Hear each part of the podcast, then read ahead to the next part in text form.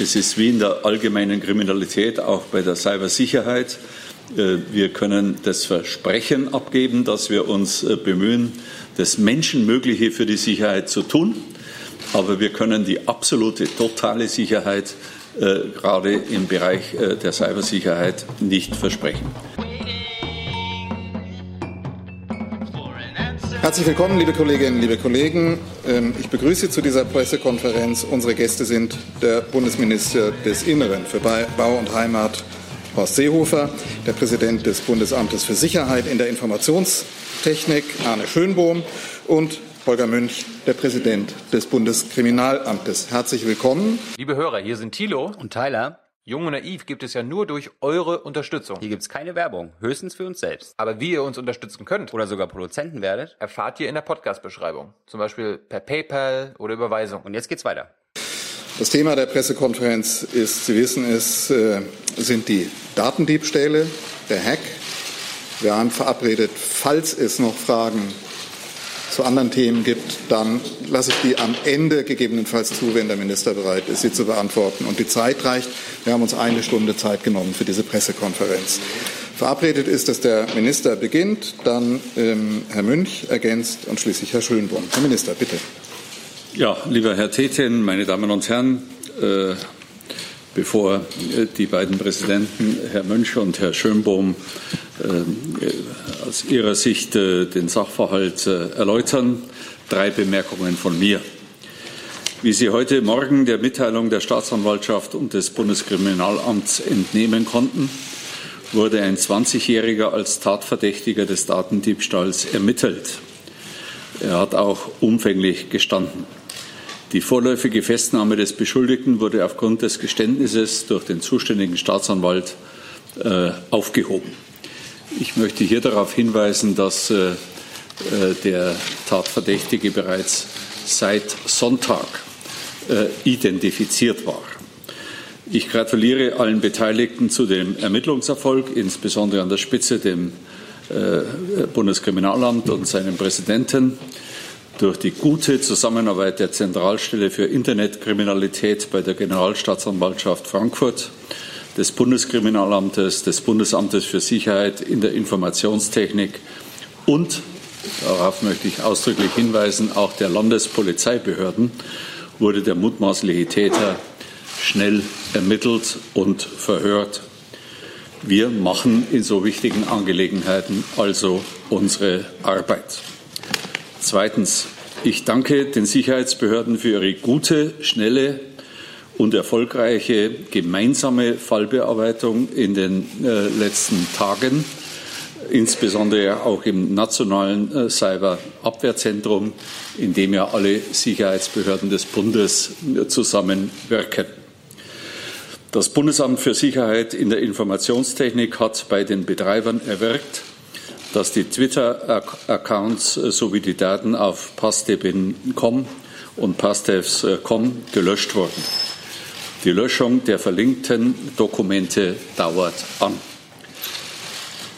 In den ersten 24 Stunden nach Bekanntwerden des Vorfalls konzentriert sich äh, naturgemäß die Arbeit der Behörden auf die Auswertung von Daten, die Information von Betroffenen und äh, das Ersuchen zur Löschung und natürlich auch zur Tatermittlung.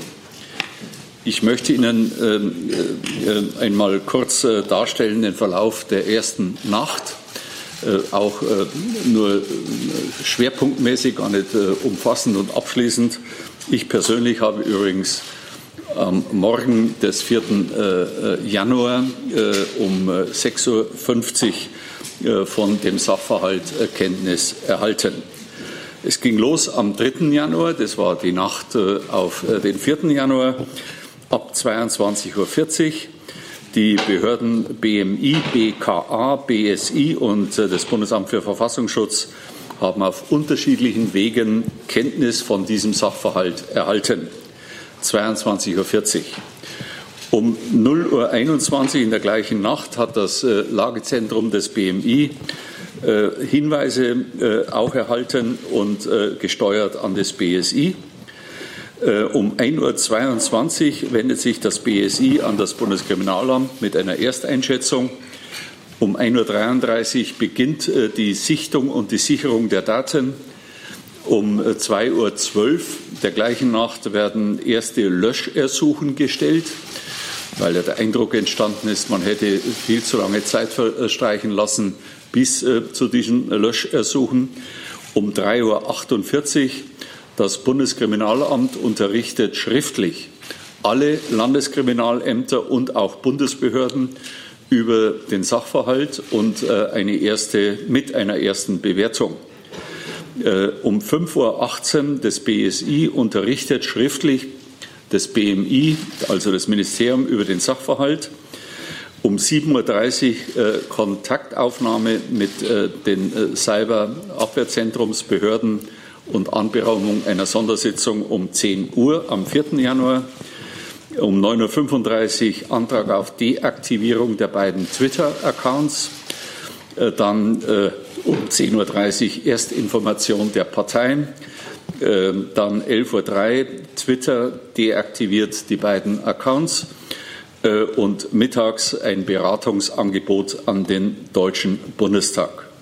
Ich möchte hier als verantwortlicher Minister feststellen, die Behörden haben sehr rasch, sehr effizient, sehr gut und rund um die Uhr gehandelt und kann aus voller Überzeugung der Bevölkerung sagen, dass der Schutz der Bevölkerung und der Behörden durch unsere Sicherheitsbehörden rund um die Uhr gut gewährleistet ist, auch auf dem Feld der Cybersicherheit.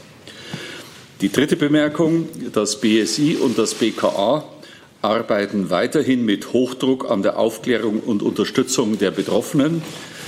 Das BSI hat Empfehlungen für Bürgerinnen und Bürger sowie Betroffene online zur Verfügung gestellt und sie werden auch sehr positiv und dankbar aufgenommen. Ich habe gestern Abend auch die Spitzenvertreter der Koalition im Kanzleramt entsprechend unterrichtet. Und auch da war durchaus Anerkennung zu vermelden über diese ja, schnelle Hilfe, Unterstützung gegenüber Betroffenen. Es handelt sich, meine Damen und Herren, um eine Veröffentlichung eines Konvolutes von Datenabflüssen, die teilweise bereits vor längerer Zeit schon mal veröffentlicht wurden. Die veröffentlichten Informationen beschränken sich bei den meisten Betroffenen auf wenige Daten. Nur von wenigen Betroffenen wurden darüber hinaus weitere Daten veröffentlicht. Die Sicherheitsbehörden bemühen sich weiterhin um eine umfängliche Löschung aller Daten. Grundsätzlich ist anzumerken, dass es leider unwahrscheinlich ist, die Verbreitung der Daten gänzlich zu unterbinden, da Dritte die Daten erneut an beliebige Stellen veröffentlichen können. Dieser Vorfall, meine Damen und Herren, ist für die Betroffenen sicher schmerzhaft. Er ergibt aber nach unserer Analyse keine Änderung der Sicherheitslage im Grundsatz. Der Fall zeigt auch, welcher persönlichen, individuellen Verletzlichkeit wir unterliegen können und wie wichtig ein risikobewusstes Handeln jedes Einzelnen ist. Das betrifft Anwender, Nutzer und Anbieter gleichermaßen. Zunächst trägt jeder im privaten Bereich selbst die Verantwortung für den sicheren Umgang mit dem Schutz von sensiblen Daten. Sorglosigkeit, das möchte ich deutlich sagen, wäre hier vollständig fehl am Platze. Die Sicherheit bei den Bundesbehörden, bei der Bundesverwaltung, bei dem Bundestag ist nach den Erkenntnissen, die wir bisher haben, nicht gefährdet. Wir haben jedenfalls keine Erkenntnisse, dass hier irgendwas gefährdet war. Ja, meine Damen und Herren, diese Hinweise alleine lassen uns natürlich nicht ruhen. Wir wollen alles Mögliche in Bewegung setzen, dass sich solche Fälle möglichst nicht wiederholen können. Es ist wie in der allgemeinen Kriminalität, auch bei der Cybersicherheit. Wir können das Versprechen abgeben, dass wir uns bemühen, das Menschenmögliche für die Sicherheit zu tun. Aber wir können die absolute, totale Sicherheit gerade im Bereich der Cybersicherheit nicht versprechen. Trotzdem ist es und bleibt es ein dynamischer Prozess, mehr für die Cybersicherheit zu tun. Wir werden hier auf absehbare Zeit nie einen Stand erreichen, wo wir sagen können, jetzt ist alles erreicht und die umfassende Sicherheit gewährleistet. Ich sage immer, unser und mein Bestreben ist höchstmögliches Maß an Sicherheit äh, aufgrund der neuen Möglichkeiten, aufgrund der neuen technischen Erkenntnisse zu machen. Wir prüfen deshalb äh, die Schaffung einer Früherkennung zum Schutz vor Datenabfluss äh, zum Beispiel Sperrung eines Twitter-Accounts, äh, der illegal Daten Dritter verbreitet und die verstärkte Sensibilisierung von Bürgerinnen und Bürgern vor Gefährdungen im Netz. Also die in den letzten Tagen häufig gestellte Aufforderung, doch noch besser aufzuklären, zu informieren über die Gefahren im Netz. Wir werden, dieses Gesetz ist weitgehend fertig, dieser Gesetzentwurf noch im äh, ersten Halbjahr äh, dieses Jahres 2019 äh, ein IT-Sicherheitsgesetz 2.0 vorlegen. Wir haben es bereits im alten Jahr mit den Experten der beiden Koalitionsfraktionen schon mal beraten, vorgestellt. Und ähm, ich sage jetzt erstes Halbjahr 2019 für die Zuleitung ans Bundeskabinett weil wir natürlich Erkenntnisse, die wir möglicherweise noch in diesem Prozess gewinnen, äh, äh, Erkenntnisse, die vielleicht zu zusätzlichen rechtlichen Überlegungen führen müssen, in dieses äh, IT-Sicherheitsgesetz 2.0 einarbeiten wollen.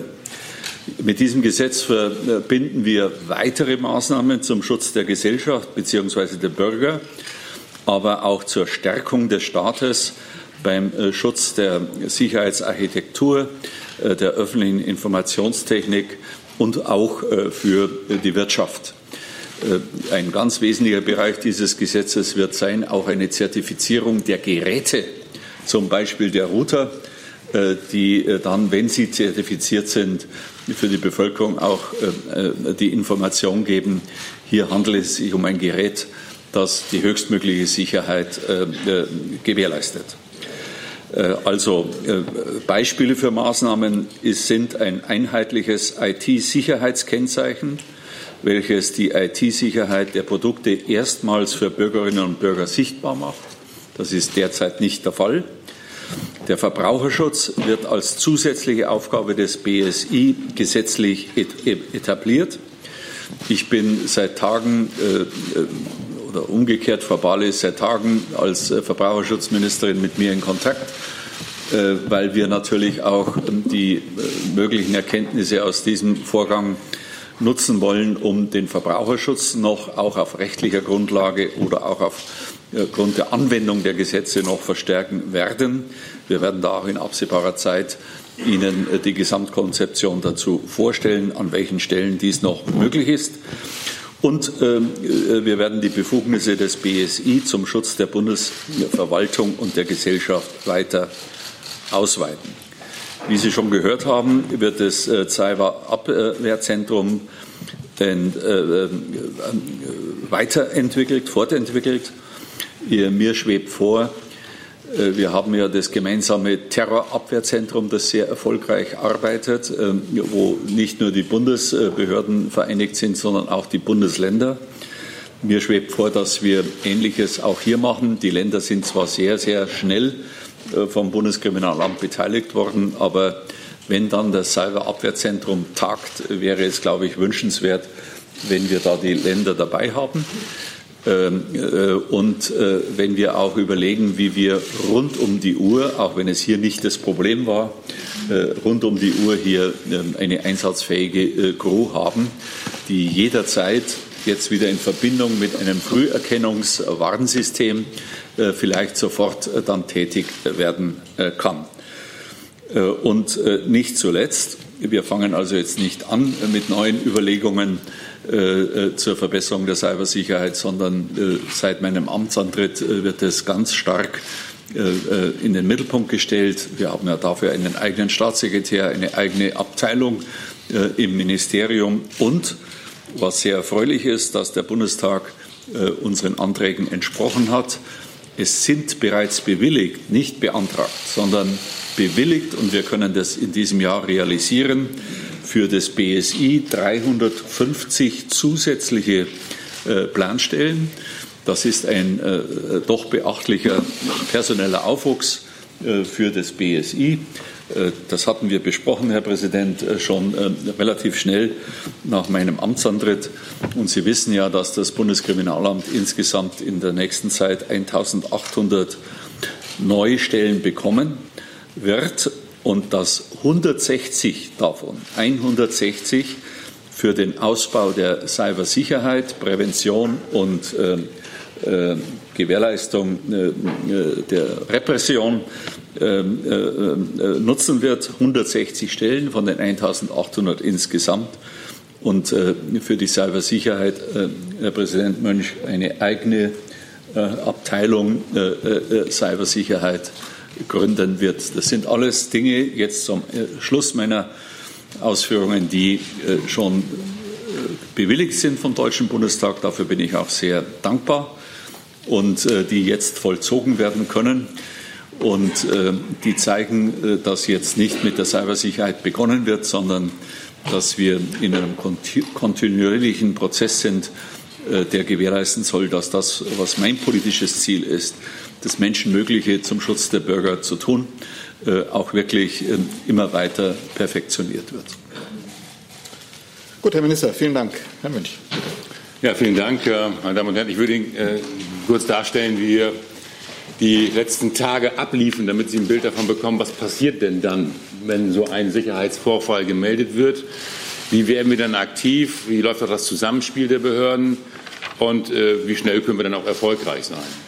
Der Minister hat ja schon äh, die erste Nacht kurz geschildert. Nach Bekanntwerden äh, des Sachverhaltes hatten wir ja auch gleich die Länder informiert, noch in der Nacht, um sicherzustellen, dass nicht äh, gerade in der Anfangsphase die Dinge auseinanderlaufen. Wir haben uns am nächsten Morgen im BKA ähm, auch mit in der Abstimmung mit dem BSI dann ähm, fertig gemacht, eine sogenannte besondere Aufbauorganisation aufzubauen. Das heißt, äh, wir sind erstmal vom schlimmsten Fall ausgegangen, von einem größeren Hackerangriff und äh, haben dafür dann aus drei Abteilungen äh, Personal zusammengezogen, unter eine Führung gestellt, äh, unseres Cyberbereichs, mit dem Ziel, natürlich von vornherein die zentrale Aufgabenwahrnehmung in der Strafverfolgung wahrnehmen zu können und Urheberschaft, Motivationslage Täter möglichst schnell zu ermitteln. Und zum Zweiten die Informationen von Betroffenen sicherzustellen, egal ob in Zuständigkeit von Bund oder Land und etwaige Schutzmaßnahmen, Präventionsmaßnahmen dann auch zu ermöglichen und zu veranlassen. Das waren die Hauptziele. Ähm, am Mittag des Freitag hat dann äh, die ZIT, also die Zentralstelle in äh, der Generalstaatsanwaltschaft in Frankfurt am Main, ein Verfahren eröffnet und das BKA beauftragt. Und äh, wir haben dann mit den Ermittlungen begonnen und parallel mit der Informationsarbeit. Ähm, das bedeutet, wir haben am Nachmittag äh, alle Länder über unser Vorgehen informiert in einer Telefonschaltkonferenz und ihnen die Materialien zur Verfügung gestellt, die wir auch verwenden. Das heißt, wir haben ihnen auf der einen Seite äh, Freitag und am Samstag Datenpakete zur Verfügung gestellt von Betroffenen aus ihren Bundesländern, die wir äh, in Kooperation mit dem BSI zusammengestellt haben. Wir haben ihnen zur Verfügung gestellt Hinweise des BSI, was kann ich jetzt tun, wenn ich Betroffener bin, äh, wie verändere ich meine Passworte etc. Und wir haben Sie informiert, wie wir bei den besonderen Schutzpersonen des BK auch vorgehen, um ein synchrones Verhalten in den Ländern auch herbeizuführen. Ähm, und wir haben alle Schutzpersonen, die im Bund davon betroffen sind, natürlich unmittelbar schon am Freitag informiert. Parallel ähm, haben wir dazu die Ermittlungen aufgenommen. Wir hatten dann aus den Ländern 17 mögliche korrespondierende Vorgänge, also das heißt Hacking von bestimmten Accounts, die eine Rolle gespielt haben könnten. Wir haben auch von den Bundesbehörden weitere Hinweise bekommen auf mögliche Zeugen. Und wir haben uns äh, dann äh, am Samstag mit äh, verschiedenen Vernehmungen ähm, ähm, ja, es möglich gemacht, dass wir den Täter identifizieren konnten. Und zwar kannten wir ihn am Sonntagmittag, also etwa 48 Stunden nach Aufnahme der Ermittlungen und sind dort am Abend des gleichen Tages äh, mit Durchsuchungsmaßnahmen dann tätig geworden. Und nach Abschluss der Durchsuchungsmaßnahmen und einer äh, ja, äh, nur beschränkten Einlassung des Täters wurde er dann festgenommen, ähm, hat aber dann gestern umfangreich ausgesagt, sodass heute ähm, dann ähm, von der Staatsanwaltschaft in Frankfurt kein Haftbefehl mehr beantragt wurde, weil äh, die Verdunklungsgefahr nicht mehr gesehen wird. Es handelt sich, wie Sie schon äh, wissen, um einen 20-jährigen Tatverdächtigen aus Mittelhessen, der also noch heranwachsend ist. Und deshalb werden wir auch, was die Information über den Täter angeht, äh, noch zurückhaltend sein. Ähm, was wir wissen, ist, dass er im gesamten letzten Jahr ähm, Daten äh, gesammelt hat, wie er selbst sagt, auch aus einer Unzufriedenheit äh, aufgrund von öffentlichen Äußerungen, äh, Äußerungen von Politikern. Das konnte er nicht weiter spezifizieren und ähm, hat dann auch ähm, Accounts, verschiedene Accounts ähm, gehackt genaue Vorgehen äh, werden wir jetzt hier noch verifizieren. Wir wissen aber schon, dass äh, offensichtlich keine Schadsoftware dafür eingesetzt wurde, sondern eben Hacking-Methoden, um Passwörter zu überwinden. Ähm, und äh, wir werden in den nächsten Tagen jetzt noch äh, weiter äh, mit den Ermittlungen fortfahren, um genau dieses Vorgehen zu klären und um äh, letztendlich dann auch die weiteren Schlüsse daraus nochmal ziehen zu können. Ähm, sämtliche Zugänge des Tatverdächtigen zu möglichen Beweismitteln, zu möglichen Accounts, die er noch besitzt, haben wir ähm, äh, jetzt äh, ihm abnehmen können, sodass auch hier keine Gefahr mehr von dem Tatverdächtigen jetzt aktuell mehr ausgeht. Nach vorne betrachtet werten wir noch aus die Frage möglicher Gefährdung, die aus den Veröffentlichungen ähm, erwachsen worden sein können. Das heißt, es wird äh, noch Informationsveranstaltungen geben, die wir auch wieder gemeinsam mit dem BSI durchführen, zum Beispiel morgen im Bundestag um jetzt genauer gerade die Personen äh, zu informieren, die, bei denen mehr Daten abgeflossen sind als ähm, Adresse und Telefonnummer und äh, möglicherweise E-Mail-Adresse, sondern wo es einen größeren Datenabfluss gab. Und äh, um daraus noch die möglichen Schlussfolgerungen zu ziehen, bedarf es weiterer Schutzmaßnahmen, ähm, Folgemaßnahmen. Ähm, sind es möglicherweise auch noch Zeugen im Verfahren? Diese Dinge werden jetzt in der nächsten Zeit noch getan. Wenn Sie mich abschließend fragen, wie komplex waren diese Ermittlungen in diesem Fall, dann würde ich mal äh, so antworten, im Bereich Cybercrime ist es vor allem wichtig, möglichst schnell aus den Startlöchern zu kommen, äh, dann aber auch lange durchzuhalten im Wasser, äh, weil sie müssen eine weitere Datenverteilung möglichst schnell verhindern. Das haben wir getan, indem wir mit 45 Leuten am Wochenende, in diesem ersten Januarwochenende, dann noch gleich unterwegs waren. Ähm, was äh, die Spuren angeht, die der Täter hinterlassen hat, so hat er uns diesmal das nicht so schwer gemacht. Will sagen, äh, auch möglich an andere Tatverdächtige gerichtet, wir können noch deutlich mehr, als wir in diesem Fall haben einsetzen müssen. Äh, wir sind aber sehr froh, dass wir innerhalb von 48 Stunden den Täter haben identifizieren können und eine weitere Verbreitung der Daten damit haben auch jetzt verhindern können, in Kooperation auch mit den technischen Maßnahmen des BSI. So viel erstmal von meiner Seite zu dem Sachverhalt. Vielen Dank, Herr Mönch. Herr Schönbohm, bitte. Ja. Haben Sie vielen Dank. Zum Sachverhalt aus Sicht des Bundesamts für Sicherheit und Informationstechnik. Nach derzeitigem Kenntnisstand wurden im Wesentlichen eben über die Twitter-Accounts God, @orbit und @orbiter seit Anfang Dezember in Form eines Adventskalenders täglich Verlinkungen zu persönlichen Daten von Personen des öffentlichen Lebens gepostet. Waren das anfangs eben prominente Künstler, Journalisten und andere Medienschaffende, kam vom 20. Dezember an bis zum 24. Dezember in mehreren Schritten auch eine Vielzahl an Dokumenten und persönlichen Kommunikationen von ehemaligen und aktuellen Politikern hinzu. Diese Datensätze waren auf diversen Downloadportalen hinterlegt. Dabei waren durch den oder die Täter angelegte Übersichtsseiten ähnlich einem Inhaltsverzeichnis zugänglich, die zudem auch wesentliche persönliche Daten der Betroffenen enthielten. Dazu gehören etwa Wohnanschriften oder Telefonnummern, Weiterhin enthielten diese Übersichtsseiten Verlinkungen zu den einzelnen Dateien, etwa Fotos oder Dokumente, die gesondert und einzeln heruntergeladen und gepackt werden mussten. Diese Dateien waren größtenteils zusätzlich mit einem an gleicher Stelle hinterlegten Passwort versehen. Die ursprünglichen Veröffentlichungen der Twitter-Accounts ab dem 1. Dezember enthielten keine Schlüsselworte, die eine automatisierte Erkennung durch das BSI ermöglicht hätten. Ich mache ein Beispiel. Am 23.12. hieß es einfach nur das 23. Türchen, Doppelpunkt SBT. Am 22.12. das 22. Türchen, die Grünen und so weiter. In der Nacht vom 3. auf den 4. Januar 2019, Herr Minister und Herr Münch haben schon dargestellt, hat das BSI von der Veröffentlichung hunderter gestohlener Datensätze Kenntnis erhalten und unmittelbar entsprechende Maßnahmen eingeleitet. Noch in der Nacht wurde der erste Hoster Bitly darum ersucht, die Daten zu löschen, um die Verbreitung der Datensätze zumindest zu erschweren. Parallel dazu wurde mit der Sicherung der Daten begonnen. Das BSI hat am Morgen des 4. Januar einen Krisenstab eingerichtet und das im BSI angesiedelte Nationale Cyberabwehrzentrum hat die zentrale Koordinierung der Fallbearbeitung der beteiligten Bundesbehörden übernommen. Das BSI hat Daten im Umfang von 8,3 Gigabyte sichergestellt, insbesondere jene aus dem politischen Raum. Die sichergestellten Daten wurden im Rahmen des Cyberabwehrzentrums auch dem Bundeskriminalamt und dem Bundesamt für Verfassungsschutz zur Verfügung gestellt. Ebenfalls am Morgen des 4. Januar hat das BSI Kontakt mit Twitter aufgenommen und das Unternehmen ersucht, die genannten Twitter-Accounts zu sperren. Im Laufe des Vormittags ist die Sperrung durch Twitter erfolgt. Das BSI hat insgesamt über 50 internationale Hoster um die Löschung dort hochgeladener Daten ersucht und damit die weitere Verbreitung der Daten erschwert. Das BSI hat aber keine rechtliche Handhabe, Hoster zur Löschung von Daten zu zwingen. Wir sind daher auf deren Kooperation angewiesen. Viele Hoster haben sich kooperativ gezeigt und die Daten bereits gelöscht. Wir und vor allem die Betroffenen müssen aber leider davon ausgehen, dass die Daten nicht dauerhaft gelöscht werden können, sondern auf absehbare Zeit im Internet verfügbar sein werden.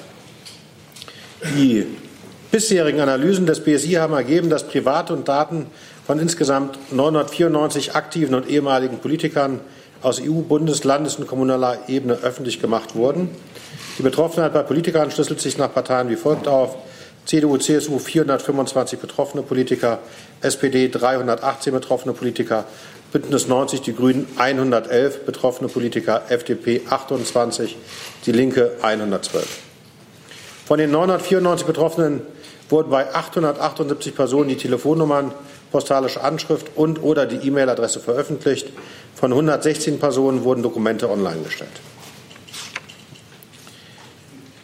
Das BSI hat am 4. Januar 2019 die Geschäftsstellen der jeweiligen Parteien über die Betroffenheit ihrer aktiven und ehemaligen Mandatsträger informiert und technische Hinweise zum Schutz vor unberechtigten Zugriff auf Accounts gegeben.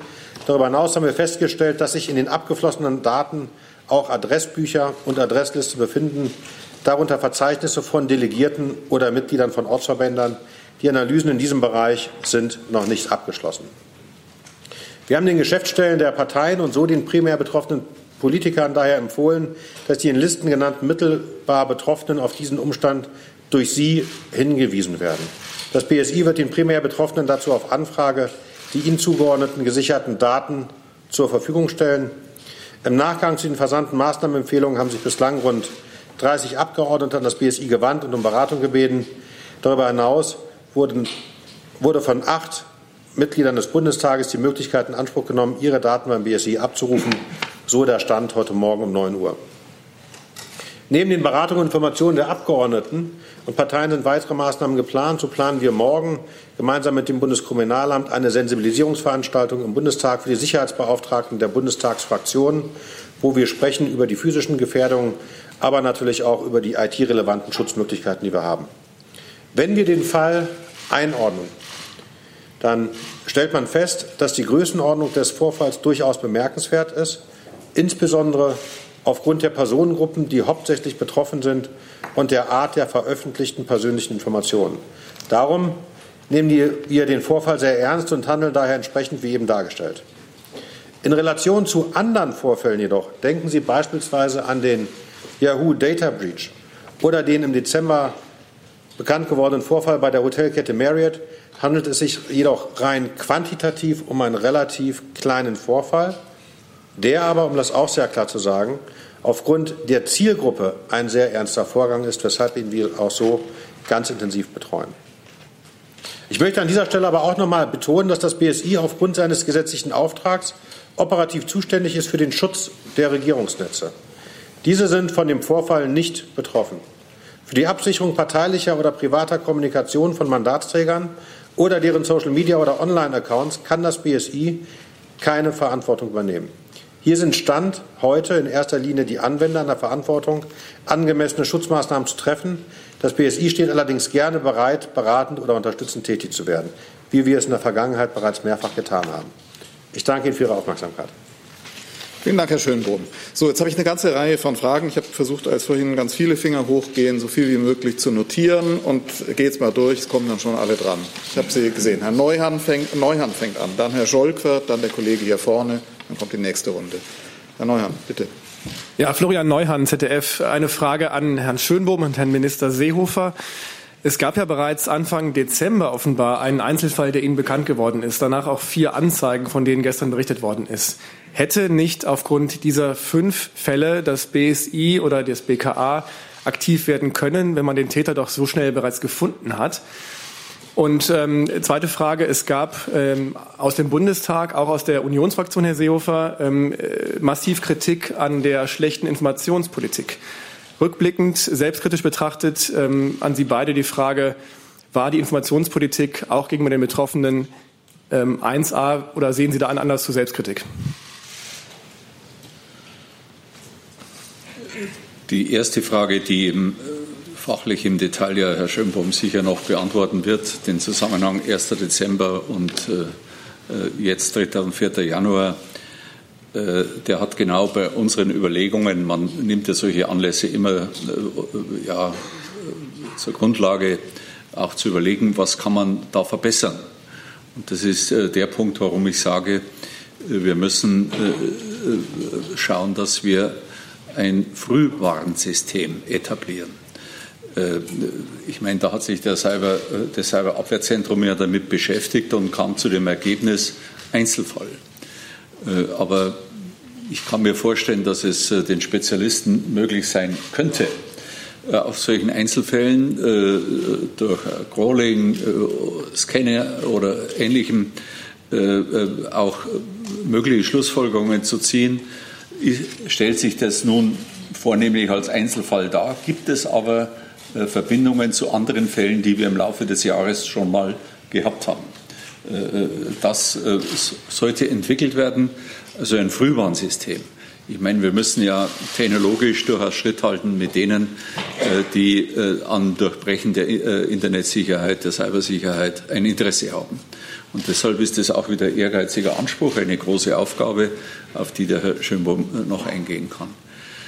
Wissen Sie, wenn man in langer politischer Laufbahn, ich kann es fast nicht mehr zählen, eine Vielzahl äh, solcher Dinge äh, erlebt hat, dann braucht man auch eine persönliche Strategie. Was ist das Wichtigste für unser Land, für unsere Bevölkerung? Und deshalb habe ich mit Bedacht heute gesagt in meinem Eingangsstatement, das Wichtigste ist äh, die Aufklärung, hier die schnelle Aufklärung, die schnelle Reaktion und die Täterermittlung nicht so sehr äh, auf dem Protest zu stehen. Und deshalb sage ich, wir stehen in solchen Fällen nicht auf dem Protest, sondern machen unsere Arbeit. Äh, natürlich hat die Öffentlichkeit auch einen Anspruch zu erfahren vom zuständigen Minister, wie beurteilt er es am Freitag, am Samstag, am Sonntag. Und ich habe am Freitag äh, noch erklärt, nachdem ich selbst umfassend mich informiert habe, dass ähm, wir mit Hochdruck an dieser Aufklärung arbeiten und äh, verschiedene Vermutungen übernommen. Das könnten äh, die E-Mail-Accounts sein, die Clouds und ähnliches, die da angezapft wurden. Äh, mehr äh, kann ein verantwortlicher Minister am Freitag nicht sagen, denn alles andere wäre Spekulation. Wenn Sie mal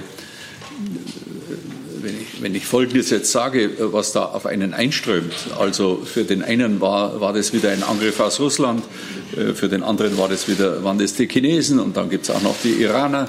Äh, jeder weiß was und äh, wenn Sie da nicht streng nach unseren vier Sicherheitssäulen gehen, die wir haben, Bundeskriminalamt, Bundesamt für Sicherheit in der Informationstechnik, Verfassungsschutz, Bundesamt für Verfassungsschutz und Bundespolizei. Alle vier hatten ihre Erkenntnisse und haben zusammengewirkt. Dann äh, verwirren sie die Bevölkerung total. Ich verstehe das journalistische Interesse, habe dann schon weniger Verständnis, wenn meine Frau mir erzählt, was dann im Heute-Journal zur Einleitung gesagt wird. Äh, gerade, äh, warum scheint er da nicht und warum sagt er da nichts? Ich habe vorher in einer Pressemitteilung das gesagt, was zu diesem Zeitpunkt äh, gesagt werden konnte. Alles andere wäre nicht mehr verantwortlich gewesen als zuständiger Minister.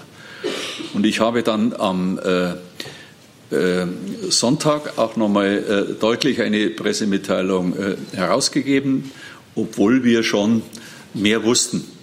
Aber da gibt es immer das Argument mit Ermittlungstaktik.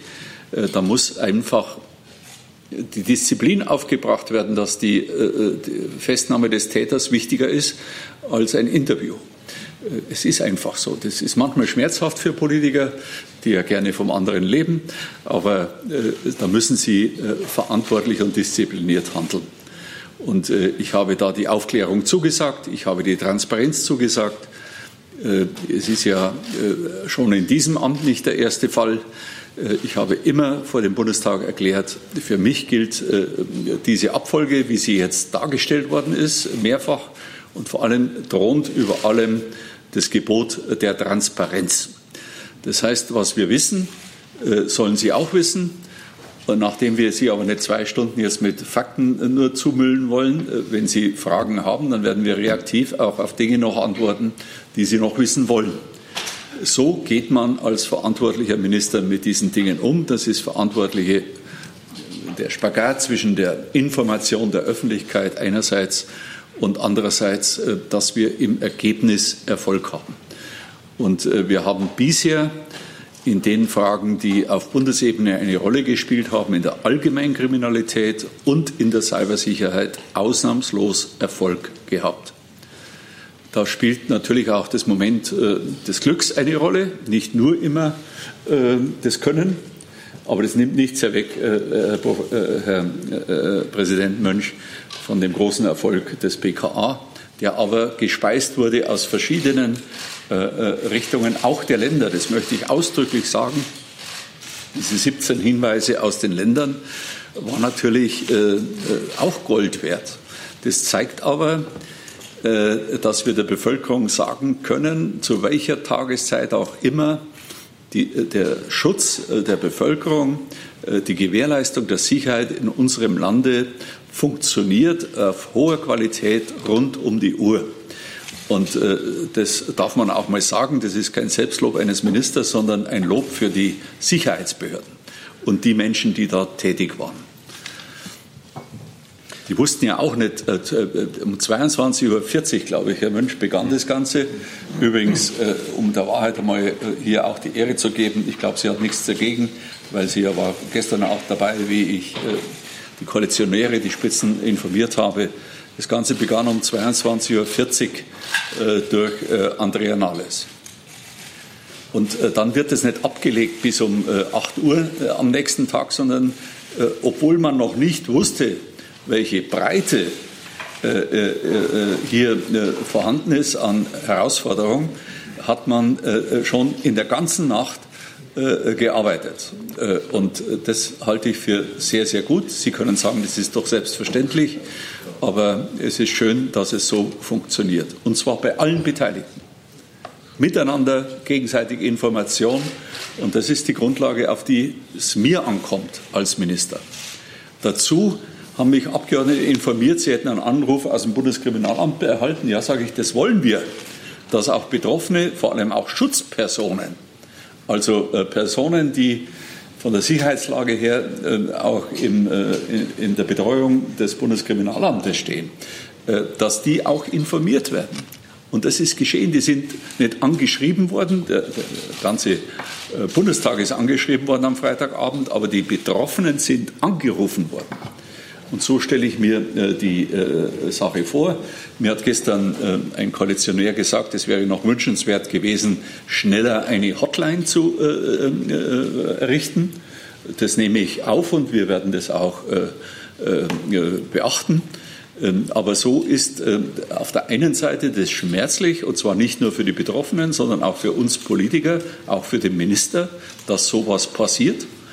Äh, auf der anderen Seite muss man solche Vorgänge auch zum Anlass nehmen, äh, ich sage jetzt mal, ein, ein ernsthafter Warnschuss, äh, um mal hinzuschauen, wo müssen wir noch die Sicherheit erhöhen. Und das sind oft ganz menschlich verständliche Dinge. Wir wollen schneller informiert werden durch eine Hotline oder zumindest die Chance bekommen, eine Hotline anzurufen. Das kann man noch schneller machen, als es ohnehin gemacht wurde. Akzeptiert. Äh, da darf man nicht eitel sein und sagen, wir sind perfekt und äh, es geht überhaupt nichts mehr. Ich habe eine Reihe von Dingen vorgelesen, ähm, äh, die wir verbessern wollen und auch müssen. Denn wir müssen immer der Bevölkerung sagen können, das, was in unserer Macht liegt, um euren Schutz zu gewährleisten, und zwar nicht nur den Schutz der Menschen, die im öffentlichen Leben stehen, sondern auch des ganz normalen Bürgers zu gewährleisten. Dazu gehören allerdings auch die Bundesländer. Wir, wir, müssen hier ganz vernünftig zusammenarbeiten. Das geschieht auch. Darum war mir der Hinweis immer so wichtig.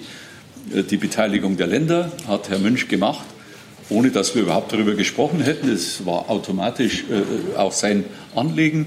Dann die Telefonschaltkonferenz mit den Ländern, äh, Telefonate mit verschiedenen Einzelministern. Denn nur wenn wir hier zusammenwirken in einem föderalen Bundesstaat, können wir guten Gewissens der Bevölkerung sagen, wir beherrschen dieses Thema. Sagen Sie Herrn Kelber einen schönen Gruß. Herr Schönbohm, Sie waren noch angesprochen. Ja gut, Herr Neuhaus, vielleicht nur kurz eine Ergänzung. Ähm, wir haben ja diesen, diese Einzelfälle betrachtet, gemeinsam im Cyberabwehrzentrum, da haben wir darüber gesprochen und sind zum Ergebnis gekommen, dass das eben Einzelfälle sind. Das ist gewesen im Dezember.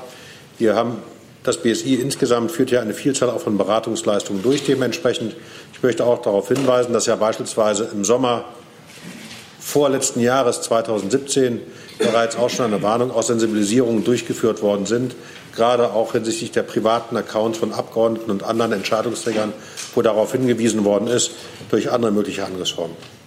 Können Sie noch was sagen zu dieser Entwicklung eines Programms zur Früherkennung oder äh, Frühwarnsystem? Ja, also es ist ja so, dass wir natürlich zurzeit prüfen, wie kann man, wir haben ja bestimmte Suchkriterien, wo wir halt gucken natürlich im Netz, ob irgendwo eine besondere Betroffenheit ist, beispielsweise der Bundesverwaltung, wofür wir die Zuständigkeit haben, um dort Schwachstellen und andere Themen zu identifizieren. Wir prüfen gerade gemeinsam, wie kann man das weiter ausbauen, um so eben auch eher und schneller zu erkennen, wann dort wo wie was äh, erfolgreich ist, sein kann.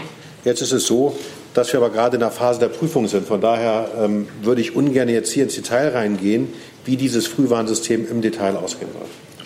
Wenn er zum Beispiel am 23. Dezember auf SPD geklickt hätte, das hätte ihn nicht weitergebracht, außer Millionen von Antworten.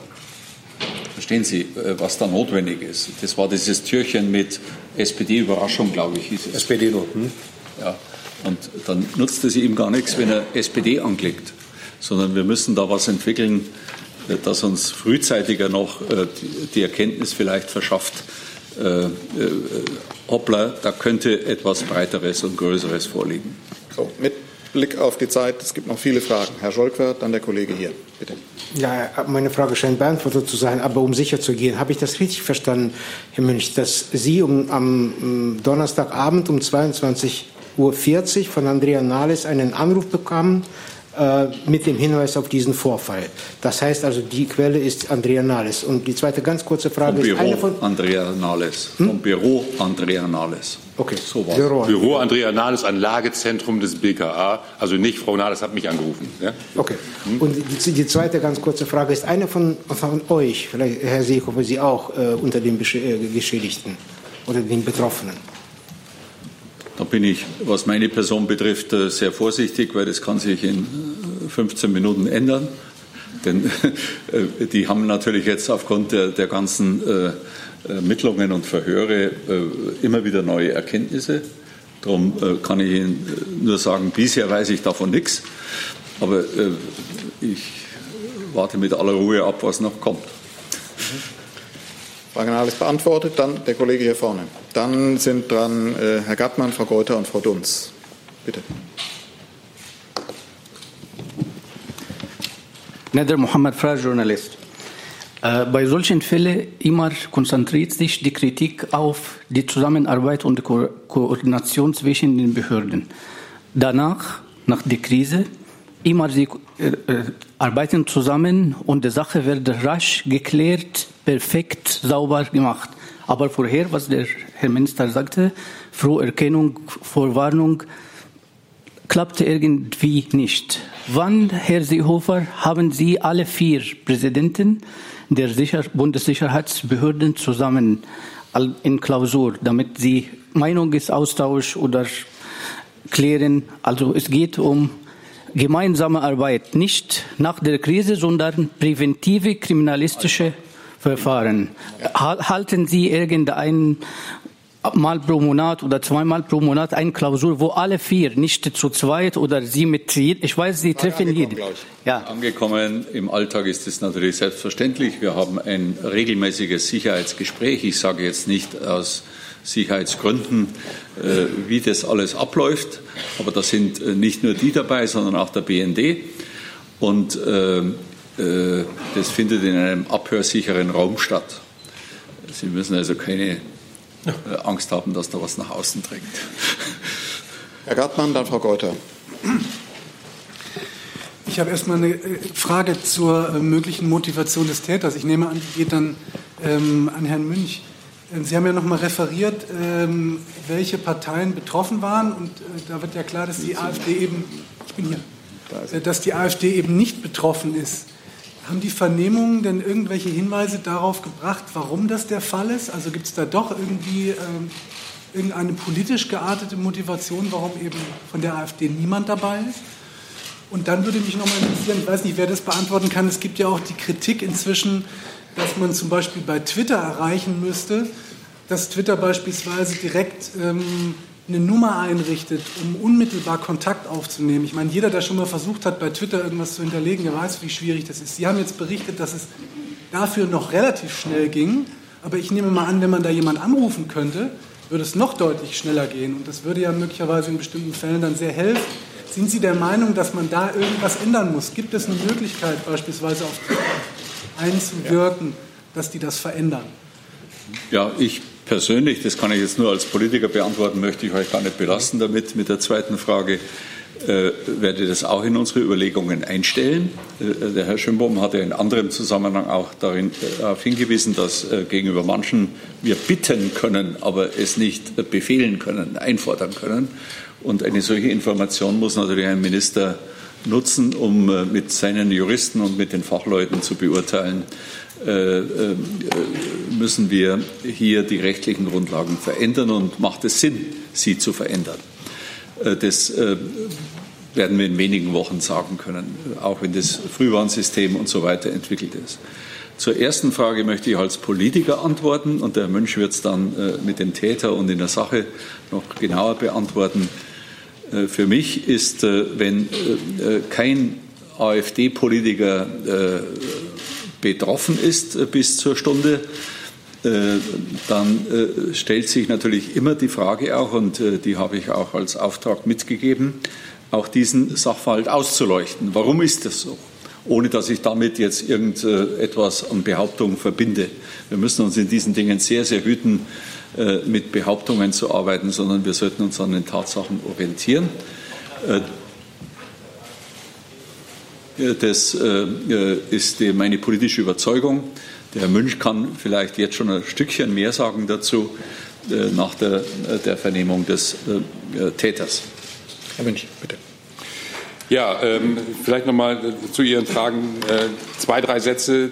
Die Zusammenarbeit in diesem Einzelfall mit den Anbietern lief reibungslos. Das ist aber ein Unterschied ob wir jetzt als staatliche Organisation dort anfragen in einem äh, ernsthaften und dringenden Fall und dann um etwas bitten, ja, ähm, oder ob Sie als Privatmann im Kontakt mit Twitter stehen. Das wäre dann eher auch die Domäne nochmal von Herrn Schönbohm, dazu nochmal zu, äh, zu sagen, dass da natürlich auch da für Ihre Belange als Privatperson natürlich ähm, dann äh, die, die Kooperationsbereitschaft auch eine schnelle und gute sein muss. Ähm, zur Motivation des Täters muss ich mich noch ein bisschen zurückhalten, weil die Vernehmungen noch laufen und natürlich auch die Ermittlungen noch laufen. Der Täter hat sich dazu eingelassen. Natürlich haben wir diese Fragen gestellt. Wir bewerten das momentan noch so, dass wir ähm, kein vorrangiges politisches Motiv hier jetzt sehen, ähm, sondern das eher im Ablauf begründet sehen. Aber mehr kann ich dazu jetzt wirklich noch nicht sagen, weil ich hier jetzt kein Täterwissen verbreiten will während noch laufender Ermittlungen. Ähm, aber äh, wir sehen jetzt kein dominantes politisches Motiv. Das äh, muss jetzt erst einmal in diesem großen Kreise reichen. Ich möchte noch einen Satz sagen zu dem Thema Früherkennung. Das Ausspähen von Daten, das ist ja der Grundsachverhalt, um den es bei den Einzelfällen ging, ist ein Massendelikt. Ja? Und die Hauptursache sind schlechte Passwörter. Äh, das heißt, wenn Sie da sagen, muss möglichst schnell gehen, nicht 1, 2, 3, 4, 5, 6, dann ist es sehr einfach, auch Ihren Account zu knacken. Und die Motive, warum man das tut, sind vielfältig, um darüber an Kommunikation zu kommen und möglicherweise an weitere wichtige Informationen, die einem helfen, zum Beispiel im Online-Banking, äh, an irgendwelche Dinge zu kommen oder ein Amazon-Konto und darüber Bestellungen auszulösen oder, oder. Oder um an das Adressbuch zu kommen um darüber jetzt wieder Phishing-Mails zu versenden, mit einen möglichen Anhang anklicken. Das sind die üblichen Modus operandi. Das heißt, wenn Sie jetzt erfahren, dass ein Politiker Opfer geworden ist eines, äh, eines solchen Ausspähversuchs, Ausspähen von Daten oder dass sein Account gehackt worden ist, ist das noch kein Hinweis auf dieses Datenleak. Das müssen wir noch mal deutlich sagen. Die Frage, die berechtigt ist, ist, hätte man früher diesen Adventskalender äh, äh erkennen können? Dazu kann der Schimmer vielleicht noch was sagen. Aber die Einzelfälle, die vorher bekannt gewesen sind, die waren jetzt nicht so gravierend. Wir kriegen natürlich auch solche Informationen über betroffene Schutzpersonen in unserem Bereich, äh, dass daraus äh, abzuleiten gewesen wäre, äh, hier bereitet jemand eine größere Datenveröffentlichung vor. So Trotzdem möchte ich hier noch nicht locker lassen, lieber Herr Mönch. Wenn, wenn, jetzt in einem Bundesland der Politiker, in einem anderen Bundesland yeah. eine Politikerin, im Bund zwei Politiker oder ein, ein Vorstand von einem Konzern dann äh, könnte ein Frühwarnsystem uns schon weiter. Absolut, das wollte ich damit nicht in Frage stellen, wollte die Frage beantworten, musste man auf einem Einzelfall jetzt schon äh, äh, sagen, da sind wir zu spät tätig geworden. Nein, wir müssen uns überlegen, wie kann man noch früher Muster erkennen, das ist absolut richtig. Ja. Äh, Im Übrigen hat mir der Herr Münch heute mal die gängigsten äh, Passwörter gezeigt.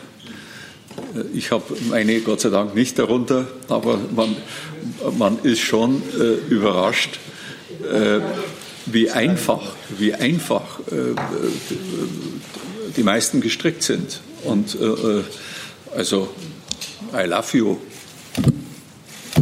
Das ist jetzt nicht besonders äh, einfallsreich. Oder 1, 2, 3, 4, 5. Das, äh, oder 6. Äh, das ist, aber es ist eine ganze Latte von solchen ganz einfachen Dingen. Und deshalb sind die Tipps des BSI, wie sollte man das machen, schon wichtig. Äh, ich glaube, äh, Sie sind auch online gestellt und äh, klicken Sie die an. Sie müssen nicht befürchten, dass Sie dann abgefischt werden, sondern Sie erreichen dann mehr Sicherheit durch ganz simple Dinge. Dann Herr Schönbohm. Vielleicht noch gerade ganz schnell, nur der Klarheit halber. Sie hatten ja auch darum gebeten, Herr Münch, wir haben allein im, letzten Jahr 16 Millionen Warnmails. Als wir gemeinsam im November ja den Lagebericht zur IT-Sicherheit vorgestellt haben, haben wir im letzten Jahr 16 Millionen Warnmails rausgemacht, wo wir individuelle Warnungen ausgesprochen haben. Zum Thema Frühwarnsystem. Warum findet man das eben nicht so einfach auf Twitter? Wenn es halt heißt, das achte Türchen Till Schweiger zum Beispiel, das war halt dann am 8.12. Und dann gehen Sie da drauf und dann müssen Sie dort, werden Sie weitergeleitet und müssen dann dort ein Passwort eingeben, dann findet man das automatisiert nicht, sondern müssen bestimmte Schlagworte und andere Themen dann dementsprechend dahinter sein. Und das ist dort der Hintergrund, warum wir gerade überlegen, wie kann man das frühzeitiger und besser äh, identifizieren, um hier noch besser vor die Lage zu kommen und das Thema weiter auszubauen. Danke. So, dann Frau Geuter und dann Frau Dunz. Was? Nee. Jetzt, genau. Ähm, Nochmal der Versuch eines Blickes in die Zukunft, Herr Seehofer. Sie hatten angesprochen für die Sicherheitsarchitektur zum einen den Ausbau des Cyberabwehrzentrums äh, und zum anderen auch die Stärkung des BSI. Die eine Frage, äh, was in dem Rahmen das BSI betrifft. Sie hatten jetzt nur genannt äh, Ausstattung, Personal, Mittel. Ähm, ist auch daran gedacht, in den Kompetenzen das BSI mit einer größeren Federführung innerhalb des Cyberabwehrzentrums insgesamt für die Frage IT-Sicherheit auszustatten?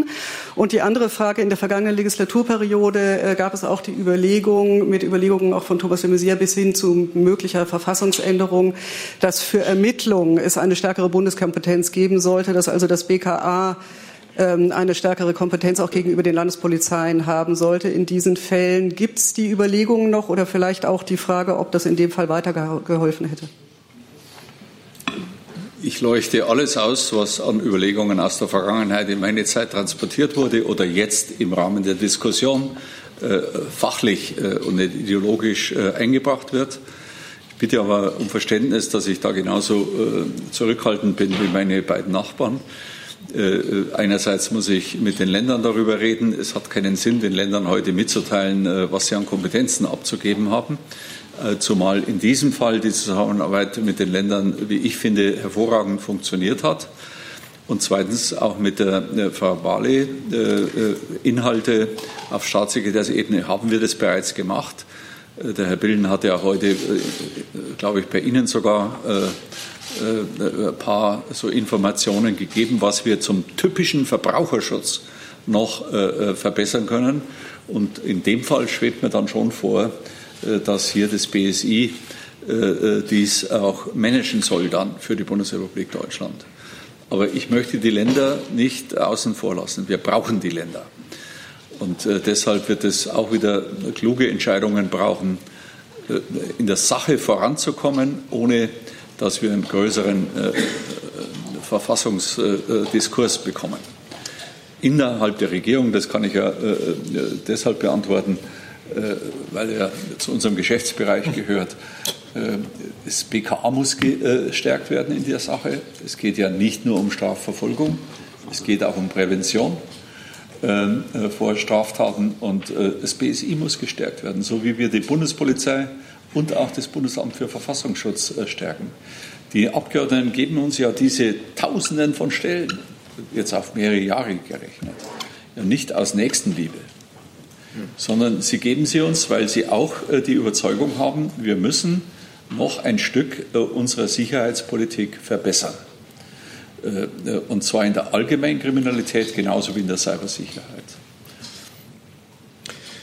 Gut, dann Frau Dunz, dann der Kollege hier vorne, Herr Warwick und Herr Ziedler. Frau Dunz. Ähm, äh, eine Frage an Sie, Herrn Seehofer, und dann an Herrn Münch, bitte. Herr Seehofer, zu diesem Frühwarnsystem, wenn Sie sagen 350 Stellen für das BSI und Herr Schönbohm gerade erklärt hat, dass das BSI nur für die Regierungsnetze zuständig ist und das Bundesinnenministerium ja sagt, diese Behörde arbeitet reaktiv und nicht, äh, wacht nicht über die Daten. Was ist dann an inhaltlicher Veränderung für die Behörde nötig, dass es ausgeweitet wird über die Regierungsnetze hinaus und dass es nicht nur reaktiv tätig ist. Und Herr Münch, eine Frage zum Täter. Können Sie jetzt schon etwas dazu sagen, ob es sich wirklich um einen Einzeltäter äh, handelt? Weil er scheint ja bei allem, was Sie jetzt hier eindrucksvoll vorgelegt haben, trotzdem sehr professionell zu, äh, vorgegangen zu sein. Und kann man zumindest vermuten, wenn nicht politisch, aber ob, ob er aus der rechtsextremen Szene kommt in Hessen? Also ich sage äh, noch einmal, äh, beim BSI sagte ich ja, dass wir äh, die besser noch besser aufstellen wollen. Auch zum Schutz der Gesellschaft, sage ich ausdrücklich. Also jetzt der Rückzug auf die Position wie bisher, nur Bundesverwaltung, äh, nur Bundesregierung. Äh, das wäre mir zu wenig. Der Bundestag äh, hat ja eine eigene Schutzfunktion, ausdrücklich auf Wunsch des Parlaments. Trotzdem unterstützen wir natürlich auch andere. Äh, die Zahl hat ja Herr Schönbohm gerade genannt im letzten Jahr in, äh, in unserem Bericht. Und äh, natürlich hat äh, der Herr Schönbohm jetzt eine äh, weitere Aufgabe, die er eigentlich schon hat, aber die natürlich jetzt noch verstärkt werden muss. Das ist die Sensibilisierung der Bürger, äh, wenn es um die Internetsicherheit geht. Ich glaube, dass das Bewusstsein noch nicht ausreichend geschärft ist. Wie geht man verantwortlich äh, ohne dass wir auch hier den totalen Schutz versprechen können, sensibel und verantwortlich vor. Auch das wird äh, seine Aufgabe sein. Und zum Schutz vor äh, Straftaten, Prävention von Straftaten natürlich auch die Aufgabe von Herrn Münch.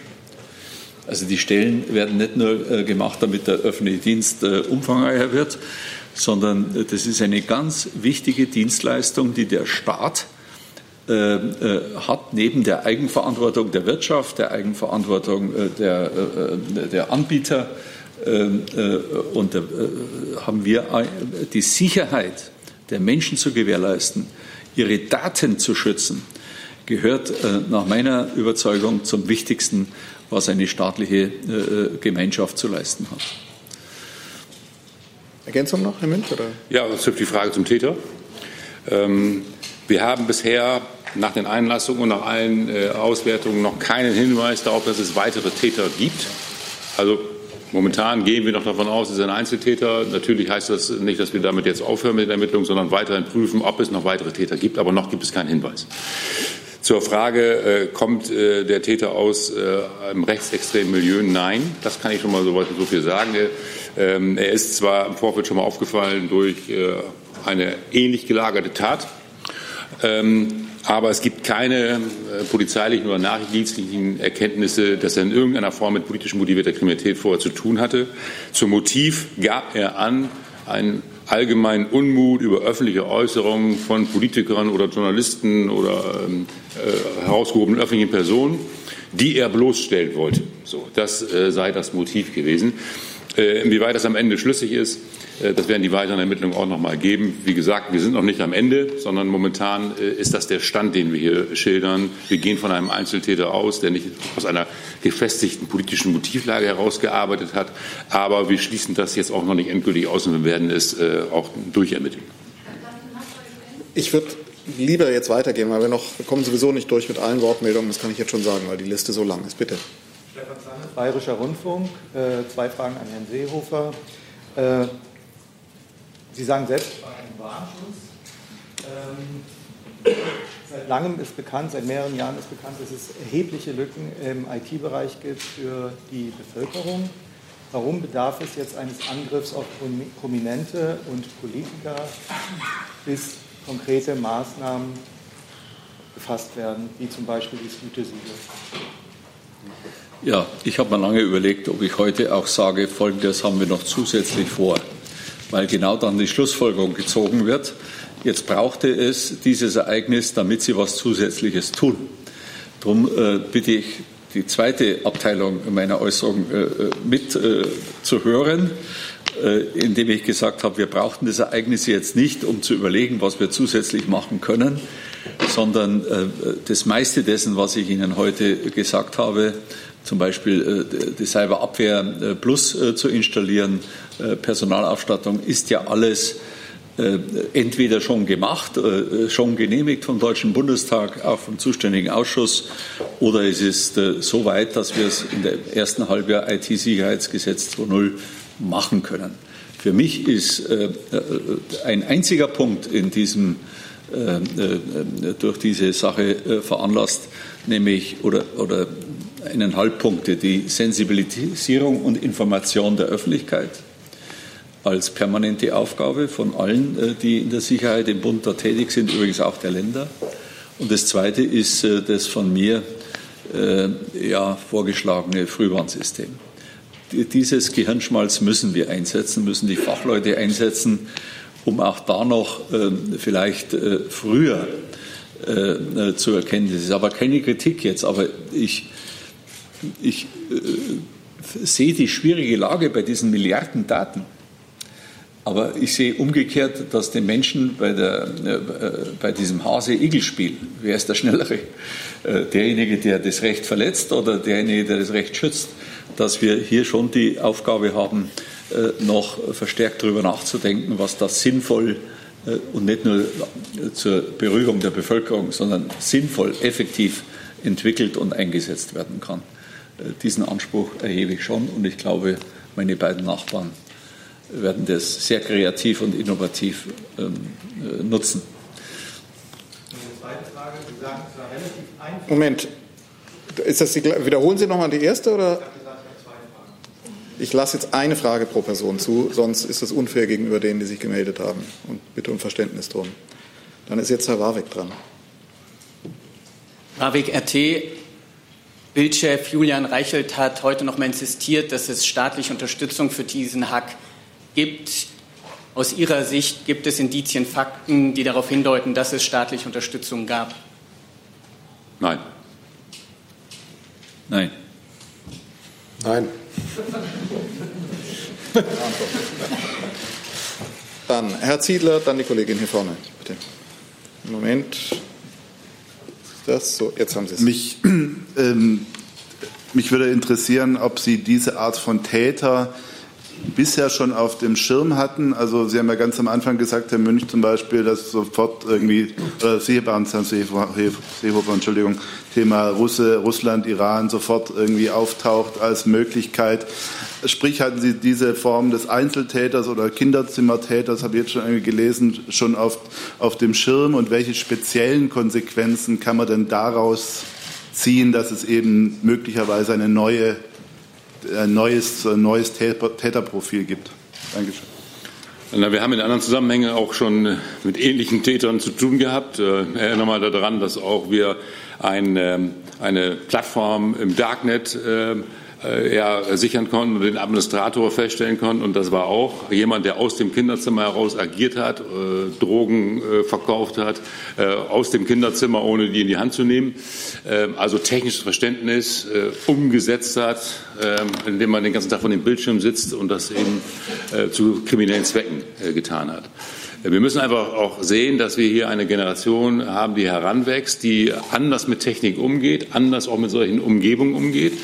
Und das heißt, äh, dass äh, das, was wir früher hatten an äh, Personen, die recht früh kriminelle Energie entwickelt haben und tätig geworden sind, wir eben heute auch in einem digitalen Umfeld erleben. Und das ist dann der sogenannte Kinderzimmertäter, der eben nicht rausgehen muss. Das ist äh, eigentlich äh, aus der kriminologischen Sicht kein überraschend neues Phänomen. Die Frage ist, was bedeutet das nochmal aus der präventiven Sicht? Und hier, glaube ich, muss man nochmal an die Zielgruppe der Eltern des Umfeldes auch denken bei den ganzen Präventionsbemühungen. Wenn jemand quasi in seinem Kinderzimmer vereinsamt vor dem Schirm sitzt, dann äh, heißt das nicht immer, dass er nur spielt. Und das müssen wir, glaube ich, dabei auch sehen. Gut, dann nehmen wir Ihre Frage bitte. Dann, Sie hatten noch eine Frage? Machen wir es in der Reihenfolge, bitte. Andrea Schalal von Reuters. Ähm, ich wollte Sie mal fragen, es gab 2015 schon den Hack vom Bundestag. Es gibt, äh, gab andere Vorfälle, es gab dringende Warnungen auch von, von äh, Seiten der USA über die Möglichkeit von, von äh, russischer Einflussnahme oder so. Herr Schönbaum, Sie haben hier eine Sensibilisierung durchgeführt 2017 äh, vor der Bundestagswahl und vor dem G20-Gipfel. Sie haben Workshops. Gibt es ein, eine gewisse Naivität in der, in der deutschen politischen äh, Welt, dass man die Sachen nicht ernst genug nimmt. Sie haben jetzt gerade von den Passwörtern gesprochen. Also was muss denn hier passieren, da, dass das ernst genommen wird? Und äh, gibt es da auch einen gewissen Frust von Ihrer Seite aus über die Politiker, die jetzt da auch gehackt worden sind? Und zweitens eine ganz kurze Nachfrage. Der Täter, weil er als Heranwachsender äh, behandelt wird, was steht Ihnen denn möglicherweise als Strafe vor? Und ähm, hat das auch ein Warnsignal für solche äh, Täter aus dem Kinderzimmer? Ich will vielleicht, Herr Schönbohm, wenn Sie erlauben, als Politiker äh,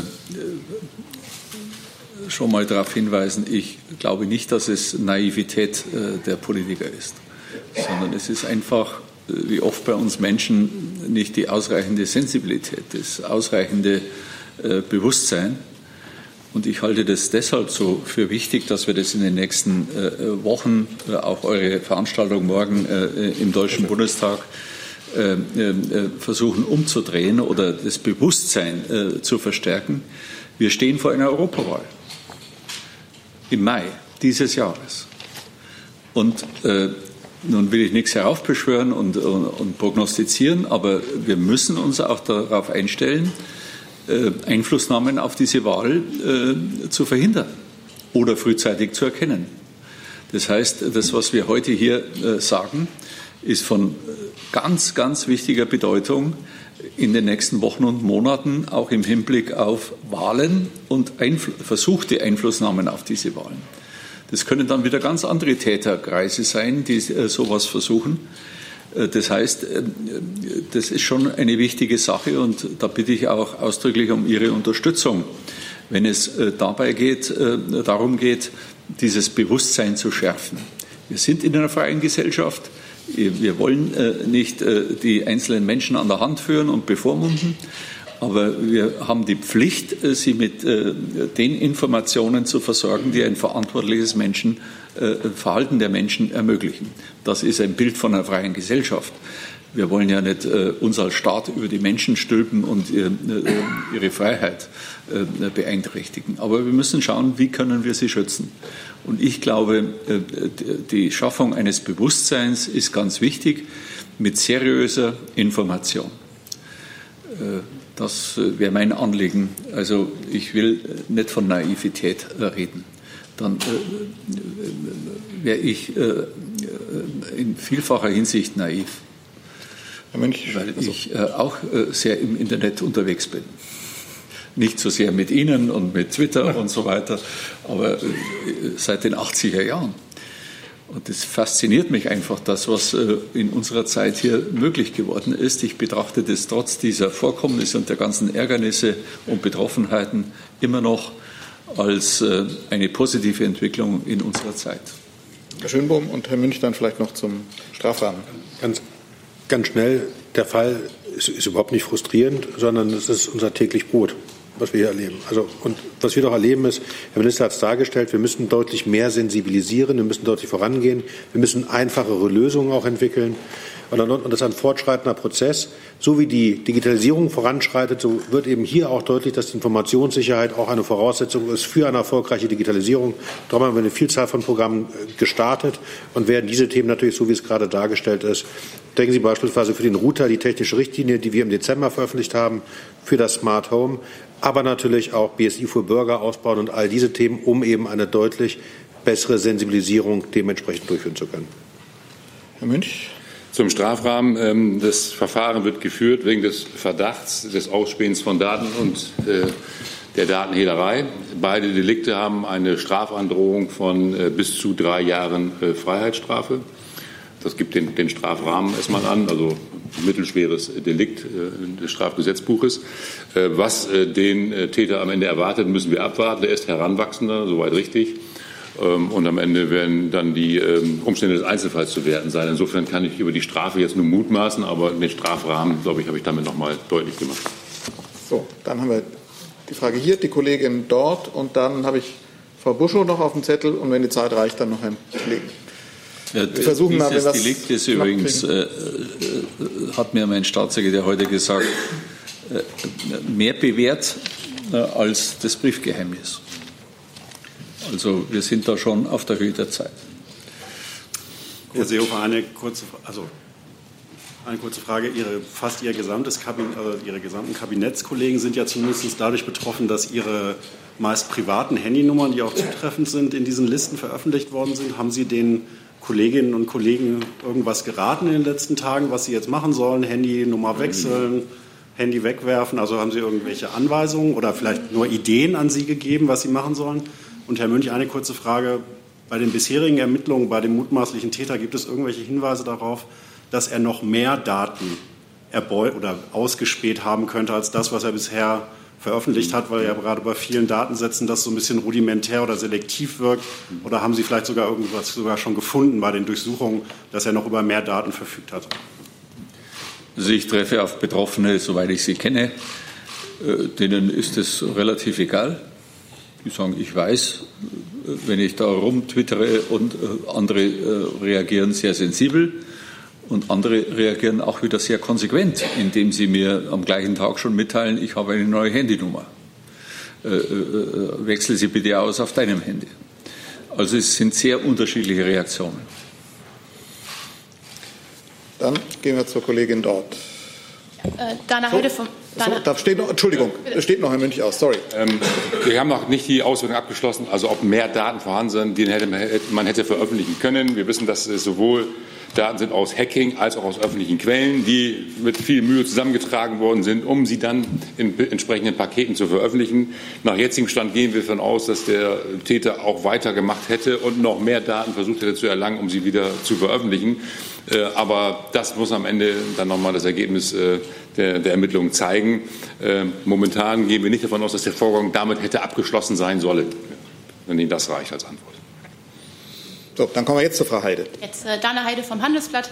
Ähm, ich möchte doch noch mal gerne auf die zeitliche Abfolge Ihrer Äußerungen, auch Herr Seehofer, ähm, Ihre öffentlichen Äußerungen äh, äh, eingehen. Ähm, es gab am Sonntag, Sie sagten es, Herr Münch, die, die, Festnahme schon. Es gab am Montag bereits ein Geständnis. Sie haben sich trotzdem erst äh, jetzt dazu geäußert, nicht am Montag. Sie hätten es ja auch am Montag machen können. Da gab es ja schon zumindest das Geständnis. Jetzt am Sonntag machen können. Ist das, Sie hätten es auch am Sonntag machen können. Äh, ist das nicht, äh, ist es nicht, nicht ganz unerheblich, wenn, auch außenpolitisch nicht ganz unerheblich, wenn äh, Sie äh, in dieser ganzen Zeit äh, Raum lassen für Spekulationen, dass es vielleicht möglicherweise doch außen, also Einwirkung von außen gab, äh, von Russland zum Beispiel, ist das nicht außenpolitisch äh, relevant, sodass man sich äh, vielleicht doch mal früher äußern sollte, als Sie es getan haben? Was soll ich denn machen?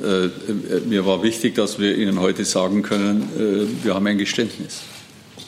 Das ist doch für die Bevölkerung so. Umgekehrt war wichtig, dass am Freitagnacht begonnen wurde, die weitere Verbreitung der Daten zu unterbinden. Das ist doch nicht irgendeine Zeremonie des Ministers. Äh, davon halte ich äh, überhaupt nichts in der Politik. Politik hat schon noch was mit Verantwortung zu tun, auch wenn wir nicht jeden Tag den Eindruck erwecken.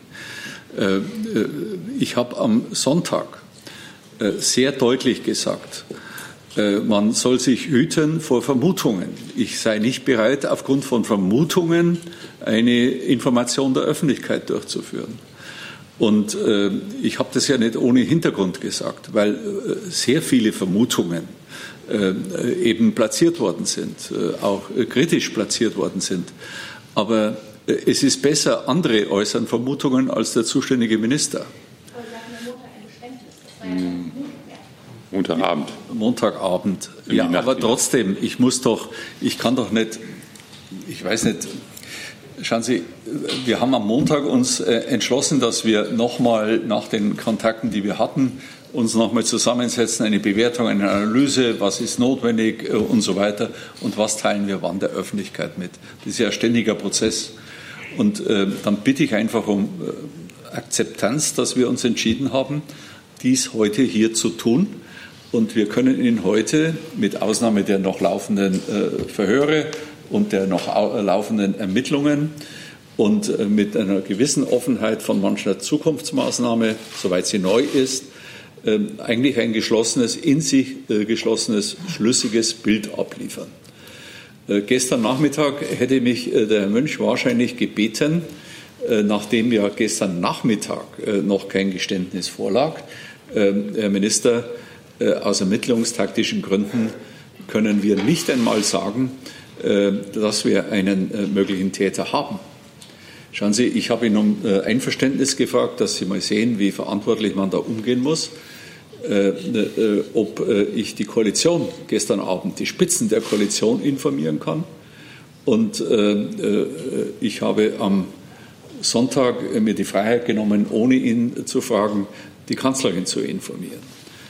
Aber ich bitte jetzt auch mal die Kehrseite, es ist ein Riesenerfolg dass seit Sonntagmittag äh, bis heute äh, dies äh, nicht öffentlich geworden ist. Ich weiß, dass ein journalistischer Kollege das wusste gestern Abend, aber auch er hat sich hochverantwortlich verhalten. Das gehört in einer staatlichen Gemeinschaft zur Raison. Wenn es um solche Dinge geht, brauchen wir eine Staatsräson. Von einem Politiker muss man das verlangen, Disziplin. Äh, und nicht äh, auf dem Hochreck rumturnen mit halbgaren Aussagen. Und äh, ich bin immer glücklich, wenn andere Politiker und auch Medien sich in solchen Sonderfällen der Disziplin befleißigen. Da kann ich mich nur bei allen bedanken. Und das ist mit ein Grund, warum es neben der Arbeit der Behörden jetzt diesen Stand hat. In dem Moment, wo sowas rausflutscht, können Sie nicht sicher sein, dass Sie es äh, zum guten Ende führen können. Ich habe äh, äh, das Ergebnis des Verhörs ähm, und die Tatsache, dass der Haftbefehl nicht vollzogen werden muss wegen des Geständnisses, heute auch erst in der Früh erfahren. Und ich übe da keine Kritik, warum habt das mal nicht früher gesagt und so. Das, da muss man unsere Leute arbeiten lassen. Und wir haben hoch qualifizierte Sicherheitsbehörden. Ich kann nicht reagieren, wenn äh, er kritisiert wird, wenn ich kritisiert wird. Herr Münch ist ja diesmal ganz glänzend äh, davon gekommen, aber es wird einmal wieder andere Situationen geben. Äh, wenn man, äh, da darf man sich nicht darauf einlassen. Außerdem haben wir noch ein paar. Harder. Äh, es wird auch mal wieder, das ist unsere Pflicht, einfach zurückhaltend, diszipliniert mit diesen Dingen umzugehen. Auch wenn, wenn man aus allen Richtungen, hast du gehört, was der gestern gesagt hat, und der hat sein Heute-Journal mit folgenden Bemerkungen eröffnet. Und ja, dann, das, das gehört zu Menschen, die im öffentlichen Leben stehen, dass sie diese Nehmerqualitäten haben. Sonst haben sie keinen Erfolg, glauben Sie mir es. Um in der Reihenfolge der Wortmeldungen zu bleiben. Der Kollege hier, dann hatte ich Frau Buschow noch. Wenn's, ich kann, mit Blick auf die Zeit, also ich glaube, um halb sollten wir versuchen, zum Ende zu kommen dann. Ähm, machen ja. wir es Sie, Frau Buschow, und dann gucken wir mal. Peter Greis von golem.de. Ähm, der Oberstaatsanwalt hat heute in Wiesbaden gesagt, dass der Täter wohl äh, Sicherheitslücken ausgenutzt hat, die inzwischen von Anbietern äh, geschlossen wurden. Daher meine Frage an Herrn Schönbohm und Herrn Münch, ob Sie das bestätigen können und äh, ob es dann auch nicht sinnvoll wäre, dass es eine Meldepflicht für Sicherheitslücken im neuen IT-Sicherheitsgesetz gibt. Ähm, ich, ich, bin noch ein bisschen vorsichtig jetzt. Ich habe auch vor der Pressekonferenz noch mit unseren Ermittlern telefoniert. Äh, uns ist der, der, Modus operandi, wie wir das nennen, das Vorgehen noch nicht abschließend klar. Wir sind dann noch am Ermitteln und äh, bevor das nicht ganz abgeschlossen ist, wollen wir dann natürlich auch nicht über ähm, die Frage, hat der Täter eventuelle Schwachstellen ausgenutzt, technische oder nur menschliche, ja, wie diese Passwortfragen, das wollen wir noch erstmal ausermitteln. Aber sobald das so ist, werden wir natürlich auch darüber reden, äh, weil äh, die Kenntnis über die Ausnutzung solcher Schwachstellen natürlich enorm wichtig ist. Und zur zweiten Frage, Herr Schönbuch. Ja, vielleicht, da das IT-Sicherheitsgesetz ja gerade in der Arbeitung und Abstimmung ist, würde ich darauf jetzt ungern eingehen, ob die Sicherheitslücken geschlossen werden sollen. Bei uns ist ja relativ einfach, sobald wir Kenntnis haben von irgendeiner Sicherheitslücke, ist es unsere Aufgabe auch, dass wir darauf hinwirken, auf die Hersteller von Hard- und Software, dass diese geschlossen werden. Wir haben eher eine Thematik, dass wir zu viele Lücken haben und dass diese Qualität eben auch dementsprechend verbessert wird. Darauf wirken wir auch hin, das haben wir auch dargestellt, gemeinsam bei der Vorstellung des Lageberichts 2018 im November letzten Jahres. Dann Frau Buschung. Ich müsste aber fairerweise voranstellen, ich wollte deutlich machen, dass ich eine Frage zu einem anderen Thema hätte. Ob das jetzt in Ordnung ist, kurz vor halb, oder ob dann dieses Thema. Ich würde sagen, wenn Sie, äh, wenn wir uns die Zeit nehmen, wir haben noch zwei Wortmeldungen zu anderen Themen, ähm, oder äh, zu diesem Thema meine ich. Und Sie hatten sich auch schon relativ früh gemeldet. Dann machen wir das so. Dann die Kollegin zunächst, die sich schon am längsten gemeldet hat. Klaasmann von dpa. Äh, ich wüsste gerne, Sie haben, Herr Münch, gesagt, äh, er sei vorher schon mal mit einer ähnlichen Aktion aufgefallen, der Täter. Äh, ob Sie uns da genauer erklären können, was das war, weil wir haben heute bei der Pressekonferenz in Wiesbaden erfahren, dass er nicht vorbestraft war. Und dann wüsste ich gerne noch ähm, zu dem ersten Hinweis, das Büro Nahles ruft an beim BKA oder war das vielleicht doch Martin Schulz, der von jemand gewarnt worden war? Äh, oder gehörte Martin Schulz zu einem der vier oder fünf Abgeordneten, die vorher schon mal Hinweise geliefert haben, wenn Sie das noch mal ganz kurz erklären können? Ähm, also der, der, erste Hinweis, den wir erhalten haben, war aus dem Büro von Frau Nahles. Ja, ähm, und dort mit dem Hinweis, da stimmt was nicht, da, da scheint es äh, eine, eine, eine, Veröffentlichung von geleakten, also von, von, von gehackten Daten zu geben. Das war 22.40 Uhr. Äh, daneben gab es dann natürlich auch noch ähm, in kurzer Zeit anschließend weitere Hinweise. Ich habe die Chronologie jetzt nicht genau drauf, wann kam welcher Hinweis, aber das war der erste, der uns erreicht hat.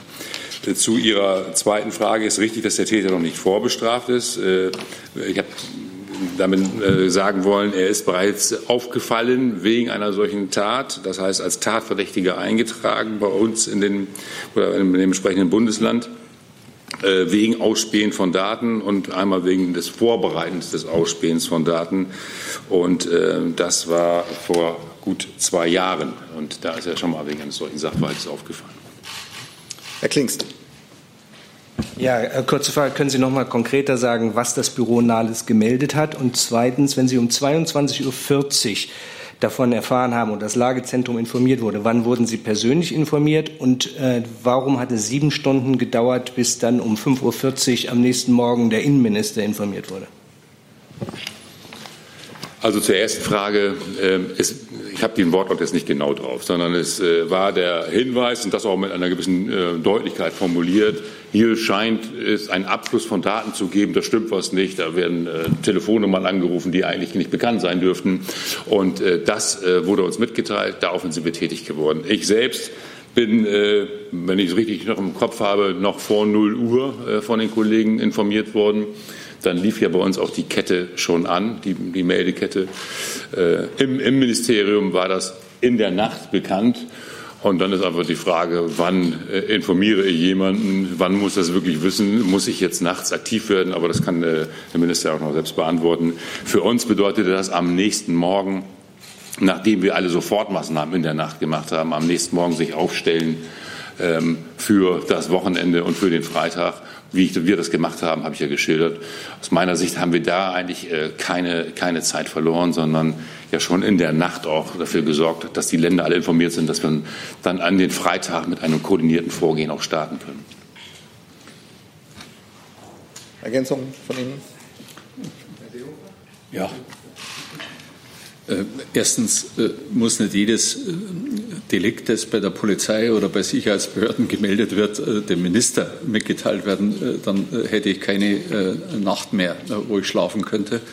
Und wenn Sie noch Sinn haben, trotz dieser ernsten Angelegenheit für Humor, vielleicht hat der Mitarbeiter auch gedacht, aus äh, früheren Bemühungen wichtigster Bundespolitiker, mich zu erreichen, äh, dass äh, man das erst nach Sonnenaufgang machen soll.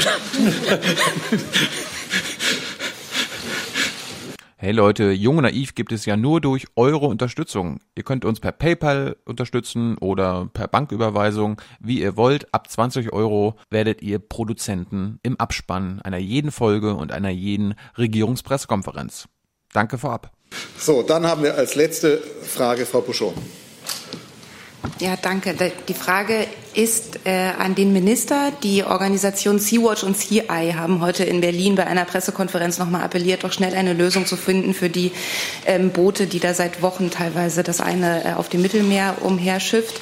Bislang hatten Sie sich immer dafür ausgesprochen, eine europäische Lösung zu finden. Was ist denn Ihre Antwort auf diesen Appell? Wie lange müssen die noch ausharren, bis diese europäische Lösung gefunden ist? Ich hatte da heute vielfältige Kontakte schon deshalb. Wir sind absolut bereit, 50 äh, äh, äh, Menschen aufzunehmen in der Bundesrepublik Deutschland. Wir haben immer seit Monaten machen wir das. Allerdings zur Voraussetzung gestellt, dass eine höhere oder eine, eine beachtliche Zahl von EU-Ländern mitmacht im, im Sinne von einer gemeinsamen Solidarität. Das heißt jetzt nicht, dass 27 Mitgliedstaaten der EU teilnehmen müssen, sondern dass halt eine vorzeigbare Größe äh, von EU-Staaten mitmacht. Das scheint äh, der Fall zu sein. Und ich habe verschiedenen Leuten, die mich heute kontaktiert haben, gesagt, wir sind bereit. Wir haben das gestern Abend noch einmal bekräftigt in der Koalition. Ich finde, das ist eine saubere äh, Abwägung zwischen Steuerung der Zuwanderung und Humanität. Zu dieser Humanität sind wir bereit, und zwar seit Tagen. Und ich habe die Verantwortlichen gebeten, äh, in, der, äh, in Brüssel in der Kommission mal dafür zu sorgen, dass solche Dinge mit mehr Tempo äh, behandelt werden. Dann die Nachfrage, erwarten Sie dazu dann noch heute oder in den nächsten Tagen wirklich eine Lösung konkret? Ja, ich hoffe es. Ich bin äh, nicht äh, der Koordinator der EU. Wir werden kontaktiert. Meistens erfolgt es auch wieder zu irgendeiner Nachtzeit. Äh, ob wir bereit sind, meine Mitarbeiter fragen mich, ich sage ja. Äh, das Jahr steht seit Tagen fest. Auch seit dem Wochenende hat es eine Rolle gespielt. Äh, gestern Abend äh, haben wir es in der Koalition besprochen. Totale Einigkeit bis hin zur Bundeskanzlerin. Und jetzt muss die Kommission dafür zu sorgen, dass das vollzogen wird. Herr Minister, vielen Dank, meine Herren. Danke Ihnen. Ich vermute, alle Fragen, nicht alle Fragen sind. So, ja.